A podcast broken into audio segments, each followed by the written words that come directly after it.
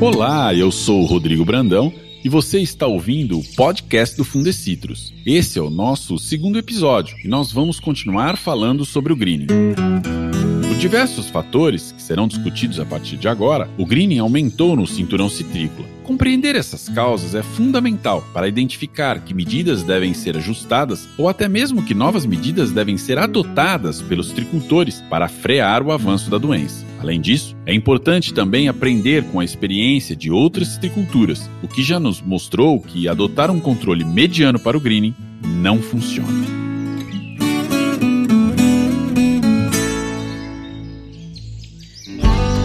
Vai conversar com a gente sobre esses e outros pontos é o pesquisador do Fundecitrus, Renato Bassanese, que analisou minuciosamente o último levantamento de greening do Fundecitrus em busca de novas informações para ajudar os tricultores.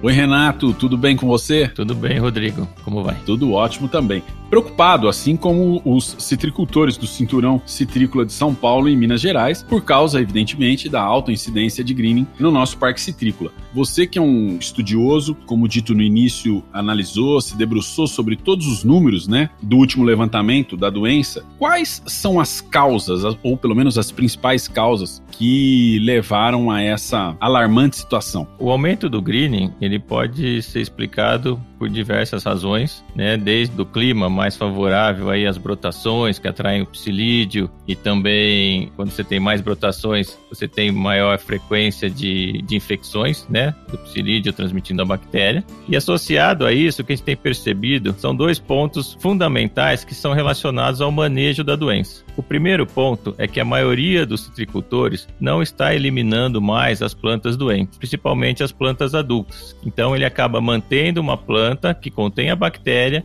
que pode servir de fonte de contaminação para outras plantas no pomar. Se essas plantas não forem bem cuidadas em relação a impedir que o psilídeo se desenvolva nessas plantas que já estão doentes, elas vão servir de fonte de contaminação para as plantas do próprio pomar e dos pomares vizinhos. Então, esse é um ponto muito importante, né? esse acúmulo de plantas doentes que o produtor deixa de eliminar ao longo do tempo. O segundo ponto que a gente tem observado é em relação ao próprio controle do psilídeo. Muitos produtores eles estão por questões de preço, questões de, de, facilidade, eles estão deixando de fazer a rotação de inseticidas, principalmente inseticidas com diferentes modos de ação sobre o psilídeo.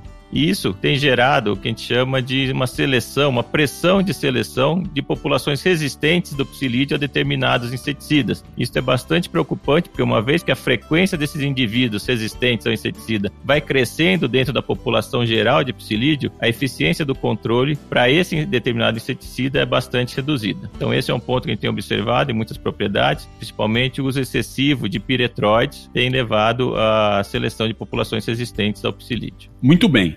Então, existe uma questão, primeiramente, climática, que é óbvio, não há como ter controle, mas você está dizendo de duas situações que sim, que essas estão nas mãos do citricultor, que é fazer a eliminação das plantas doentes e diminuir as fontes de inóculo dentro do pomar. Então, isso daí houve uma redução, isso é prejudicial, aumentando o índice da doença. E dois, aí acho que você já está falando um pouco de qualidade, a qualidade mesmo das aplicações, sem fazer as rotações e diminuindo a eficiência da atuação, vamos dizer assim, dos produtos.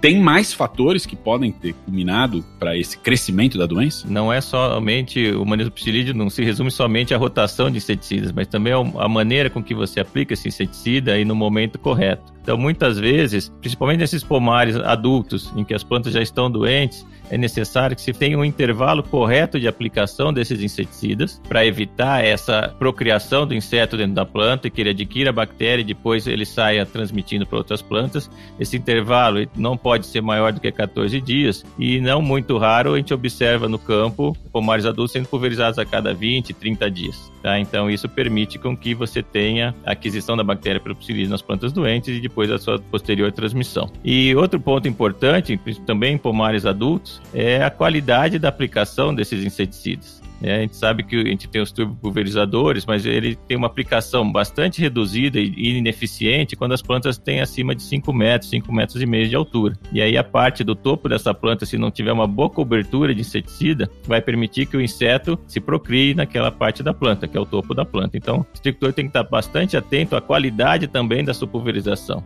Então, tem três pontos importantes nesse manejo do psilídeo que a gente deve ressaltar a rotação de inseticidas com modos de ação diferentes. Isso deve ser feito, nunca aplicar o mesmo inseticida seguidamente ou inseticida do mesmo grupo químico, do mesmo modo de ação seguidamente. O segundo ponto é você respeitar o intervalo mínimo necessário para as pulverizações, não fazer intervalos muito longos entre as aplicações, para evitar que o psilídeo tenha acesso à planta, se alimente aquela planta, se multiplique naquela planta, adquira bactéria e transmita para outras plantas. E terceiro, é a qualidade da pulverização. Tem que ter uma boa cobertura do produto em todas as partes da planta, onde vão ter as brotações que são atrativas ao psilídeo, principalmente em pomares adultos e também em pomares muito jovens. Eu não posso ter uma pulverização muito distante da planta em pomares jovens. Né? Eu tenho que ter sempre uma boa cobertura e uma boa deposição do inseticida aplicado. Renato, eu acho que esses dois últimos pontos aí, eles ficam bastante claros para o citricultor. O terceiro ponto, vamos de trás para frente, ele vai dizer o seguinte: você tem que fazer a cobertura, sua aplicação tem que pegar a árvore inteira. Se pegar a saia,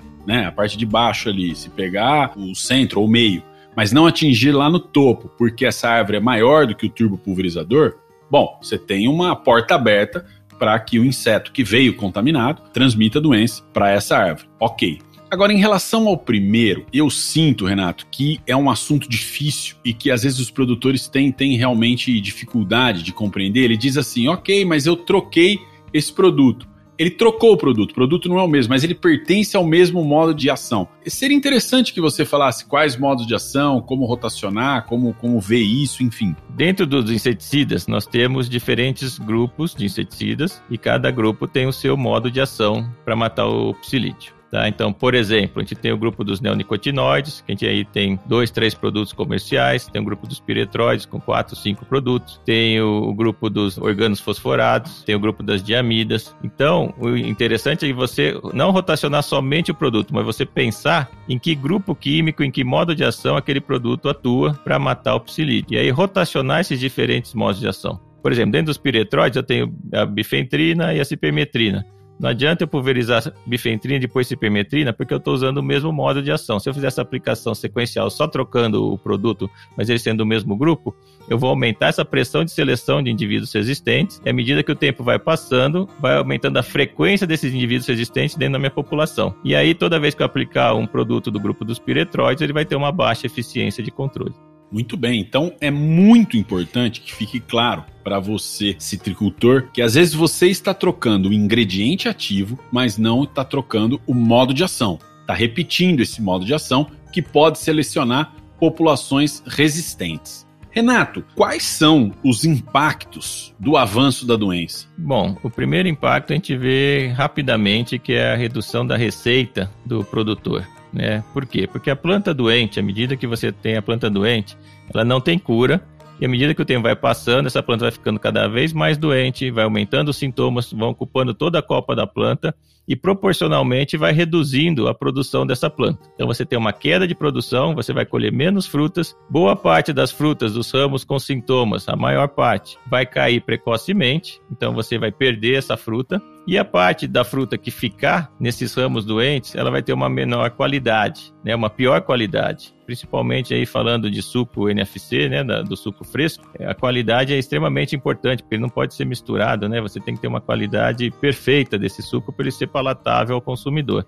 Então a gente não pode perder em qualidade. Esse é um ponto muito importante que a gente deve evitar esse acúmulo de plantas doentes, porque quanto mais plantas doentes, maior a proporção de frutas, de ramos com sintomas, de plantas com sintomas vão ser colhidos, embora vai ter uma grande perda de produção antes, mas a qualidade em seguida ela vai ser prejudicada. Bom, perdeu a receita. Outro problema, impacto em grande, é o aumento do custo. À medida que vai aumentando a quantidade de plantas doentes, a incidência de plantas doentes dentro do parque citrícola, a pressão dos psilídeos infectados ao redor da minha propriedade ela vai aumentando. E aí eu vou ter que ser mais rigoroso, cada vez mais rigoroso nessa proteção. Então eu vou ter que trabalhar com intervalos cada vez menores de aplicação de inseticida. Então eu vou ter um custo aumentado em relação ao controle da doença. Erradicar mais plantas, eliminar mais plantas, vou ter que pulverizar mais vezes o meu pomar isso tem um aumento de custo considerável. Hoje é em torno de 15 a 25% do custo de produção de uma caixa de laranja. É o custo relacionado ao green.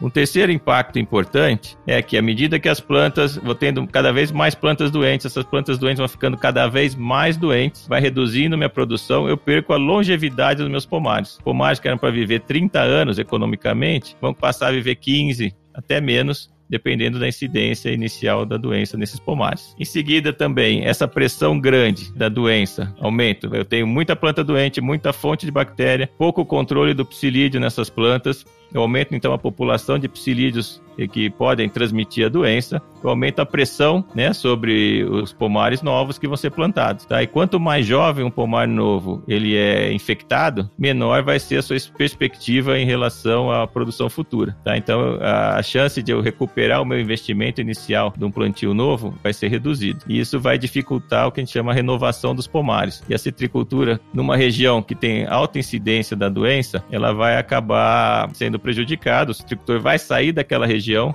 vai deixar de cultivar porque o risco se torna muito grande naquela região. E ele vai passar, então, a procurar áreas livres da doença, áreas em que ele possa produzir sem a pressão do green. Isso não é bom para o nosso parque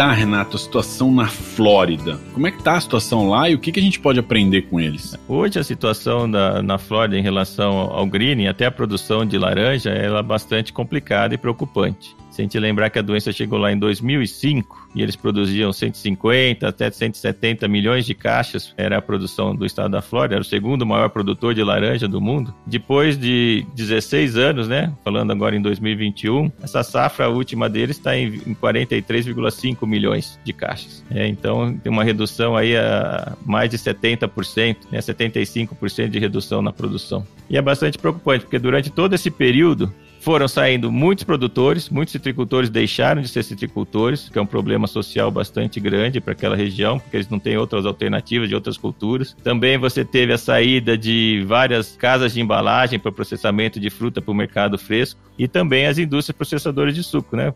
Várias indústrias acabaram fechando lá no estado da Flórida. E aí o risco hoje de plantar laranja no estado da Flórida, nos Estados Unidos, tão grande que não está tendo renovação dos pomares. É, e os pomares estão sendo renovados rapidamente eles estão totalmente infectados e a produtividade é muito baixa. Por que, que isso aconteceu lá e aqui em São Paulo está diferente? Primeiro, quando a doença chegou na Flórida, eles não adotaram uma política de eliminação das plantas doentes. Esse é o principal motivo. Nenhum citricultor queria eliminar as plantas doentes. Eles achavam que em pouco tempo, com a pesquisa, com o investimento que eles fizeram em pesquisa, eles conseguiriam ter uma planta resistente ou achar algum produto que curasse a planta doente. E isso a gente viu que nesse tempo todo não aconteceu. Tá? Então eles foram acumulando plantas doentes ao longo dos anos no estado da Flórida. E isso foi altamente prejudicial, porque depois de sete anos eles viram uma queda dramática na produção e produtividade de seus pomares. Em segundo lugar, porque o controle do inseto vetor feito na Flórida, ele é feito de uma maneira menos frequente e menos rigorosa do que a que a gente faz aqui no estado de São Paulo né? Porque aqui nós já tínhamos no passado uma experiência no controle da CVC, do amarelinho, em que é também é uma doença bacteriana transmitida por cigarrinhas, né, que são os vetores. E aí o produtor já estava acostumado a ter esse controle preventivo de insetos vetores, e não pensando que o inseto vetor era apenas uma praga que você tem um limiar de ação que você atingiu uma determinada densidade populacional do inseto e aí você entra com o controle. Na verdade, você tem que entrar controlando para proteger a planta do acesso desse inseto que vai transmitir a bactéria, porque uma vez que a planta ficou contaminada, ela não tem mais cura. Então, esses dois motivos, um controle mais ameno do inseto vetor e a não eliminação de plantas doentes, levou a Flórida ao colapso da citricultura que eles têm hoje. A gente não vê uma perspectiva boa no futuro, a não ser que surja uma planta resistente num curto prazo o que não vai acontecer, com certeza. Do jeito que você relatou, duas coisas. A primeira é que a doença, ela é, não, não que surge, mas ela é identificada quase que ao mesmo tempo no Brasil e na Flórida. Na Flórida, um ano depois, em 2005. E lá fala-se em mais de 90%, talvez seja 100% de plantas infectadas, mas vamos no, nos mais de 90%. Aqui vem subindo, chegou num patamar mais alto, mas está em 22. Ou seja, a gente tem uma quantidade grande de plantas livres da doença. Não tem aí um, um recado importante para se continuar sendo insistente na luta contra o greening para manter áreas ou plantas e até algumas áreas livres da doença? Essa é a primeira pergunta para você. Com certeza, Rodrigo. A gente tem que aprender com os erros dos outros. Tá? Se a gente viu que lá eles tiveram a aposta deles, foi que em pouco tempo eles teriam uma cura para essa doença. Eles conheciam um pouco a doença, é uma doença nova, assim como foi aqui para gente, foi uma doença nova que chegou. Né, havia no início pouco conhecimento, mas a própria experiência que nós tínhamos, tanto com o combate do cancro cítrico, como também do amarelinho da CVC, ajudou muito o citricultor a aceitar, a adotar desde o início esse o que a gente chama tripé de ação, né? Plantio de mudas sadias, eliminação de plantas doentes e o controle intensivo do vetor. Ao passo que lá na Flórida eles apostaram que em pouco tempo eles iam conseguir ter uma cura, uma planta resistente e não levar a doença a sério. Na verdade, o green é uma doença bastante rápida, preocupante e que em pouco tempo leva à inviabilidade produtiva do pomar. Então a lição que fica é que aqui a gente conseguiu, baseado nesses controles já citados, né, nesses controles citados de muda sadia, é, eliminação de, de, plantas doentes e, e controle do inseto vetor, gente tem conseguido, embora esteja crescendo a doença, tem conseguido manter ela num patamar ainda aceitável. Tá certo que em algumas regiões já são muito parecidas com a Flórida, mas outras regiões estão numa situação bem mais confortável. E aí o citricultor ele tem que saber disso, né? A ideia é que o citricultor saiba, ó, nessa região o risco de plantar hoje está muito grande. Será que eu tenho condições de mudar para uma outra região? Ou sabendo que na região dele o risco sendo grande, ele vai ter que ter um manejo, um controle muito mais rigoroso do que em outra região em que a incidência é menor. Então esse é o recado para o citricultor. Ele Hoje é muito mais sábio ele realmente saber aonde ele está plantando e quais são as condições dele em manejar essa doença para poder não errar no seu investimento e ter lucro, ter rentabilidade e seguir sendo um citricultor. Alguns erros básicos a gente tem visto na, na citricultura, que o próprio citricultor ele tem pomares altamente contaminados, pomares já velhos contaminados, ele realiza um controle do vetor mais ou menos não adequado, ele permite que o inseto multiplique nas suas plantas doentes e acaba ao lado renovando um pomar, né, pondo um talhão novo com novas plantas, investindo bem pesado com aplicação de inseticida sistêmico, aplicações frequentes de inseticidas de contato, mas só o fato de ele estar ao lado de um pomar mal manejado e doente, ele vai ter um risco muito grande desse pomar novo a não atingir o seu potencial produtivo. Então, essa fica a lição, né? Que o citricultor ele vai ter que, daqui para frente, pensar muito bem aonde instalar o seu pomar e, dependendo de onde ele estiver, ele vai ter que se adaptar ao manejo mais rigoroso da doença. A segunda pergunta, no início do que você estava explicando, do que houve na Flórida, saída de districultores, empresas fechando, empresas de beneficiamento, packing houses, por aí vai. O Fundecitrus já diz há algum tempo que já assume esse discurso de que o greening ele é um problema, além do problema para o citricultor, além do problema fitossanitário, ele é um problema econômico e social também, né, Renato? Sim, porque a citricultura é uma atividade importante para o estado de São Paulo, ela gera muitas divisas, muitos impostos são pagos, é muita mão de obra, né? São mais de 200 mil pessoas envolvidas aí na citricultura, direto ou indiretamente, e a redução do número de propriedades produzindo citros, principalmente propriedades pequenas ou médias, né? Esses citricultores vão ter que migrar para outras atividades a citricultura pode ter uma tendência aí de redução, né, no número de árvores, que a gente já vem vendo há alguns anos também, né, redução da área plantada, redução do número de árvores e também redução do número de citricultores.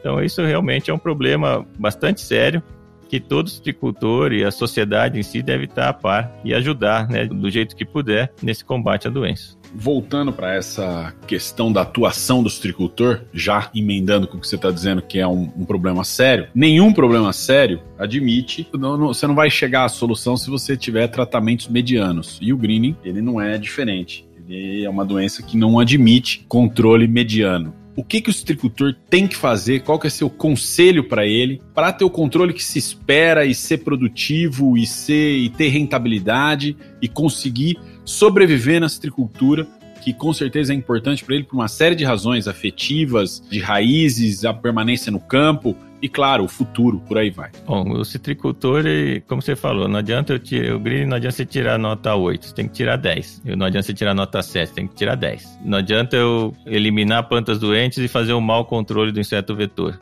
Eu vou continuar tendo contaminação. Não adianta eu só fazer o controle do vetor e manter a planta doente dentro do pomar e permitir que o inseto também se multiplique nessa planta. Então, o citricultor ele vai ter que ser bastante, é, ele vai ter que ter a informação, saber como, onde ele está, onde ele se situa, como está a região dele, como está o entorno, né, as propriedades vizinhas do entorno dele, e em função disso estabelecer estratégias de manejo adequadas para aquela região. Então, se eu tiver muitos vizinhos em volta da minha propriedade, eu vou ter que adotar o que a gente chama de ações externas de controle, fazer parcerias com esses vizinhos para que eles também façam o controle do greening nas suas propriedades, do psilídeo, eliminando as plantas doentes que tiverem quintais urbanos, quintais rurais. É, essa é uma primeira ação. E a segunda, olhar para dentro, né? É bastante importante olhar para dentro e corrigir aqueles erros que a gente já falou, né? Ter uma boa rotação de inseticidas, ter um intervalo adequado de pulverização desses inseticidas, aplicar nos momentos corretos, né? Não permitir as janelas de infecção que a gente comentou e, em seguida, ter também uma boa aplicação desses inseticidas. Além de fazer todo o monitoramento, né? Da população do inseto e das plantas doentes, também eliminando as fontes de inóculo dentro da propriedade. Então, o escritor ele tem que ser bastante rigoroso e estar tá atento. Né? Não adianta ele se isolar dentro da propriedade dele, porque essa doença ninguém controla sozinho. Tá? Infelizmente, é uma doença que ela necessita, assim como a dengue, né? necessita uma ação coletiva e que todos façam a sua parte, sejam responsáveis não só pelo seu pomar, mas também pelos pomares vizinhos da sua região. Porque, por exemplo, se eu for um produtor e eu abandonar o meu pomar, imagine que eu tenho um pomar já em final de ciclo, eu abandono esse pomar, abandono o manejo do green nesse pomar. O meu pomar vai contar contaminar todos os pomares ao redor. E aí, se eu quiser voltar a plantar citros na minha fazenda, eu vou sofrer as consequências, porque aí vai estar todo mundo em volta de mim contaminado e aí eu vou penar para tirar esse pomar. Então, é, o citricultor ele tem que ter essa visão de coletividade, tá? Eu não estou isolado, essa doença não permite um manejo isolado e eu vou ter que ter muita responsabilidade dentro da minha propriedade, controlando o psilídeo de maneira adequada, eliminando a fonte de inóculo de maneira adequada.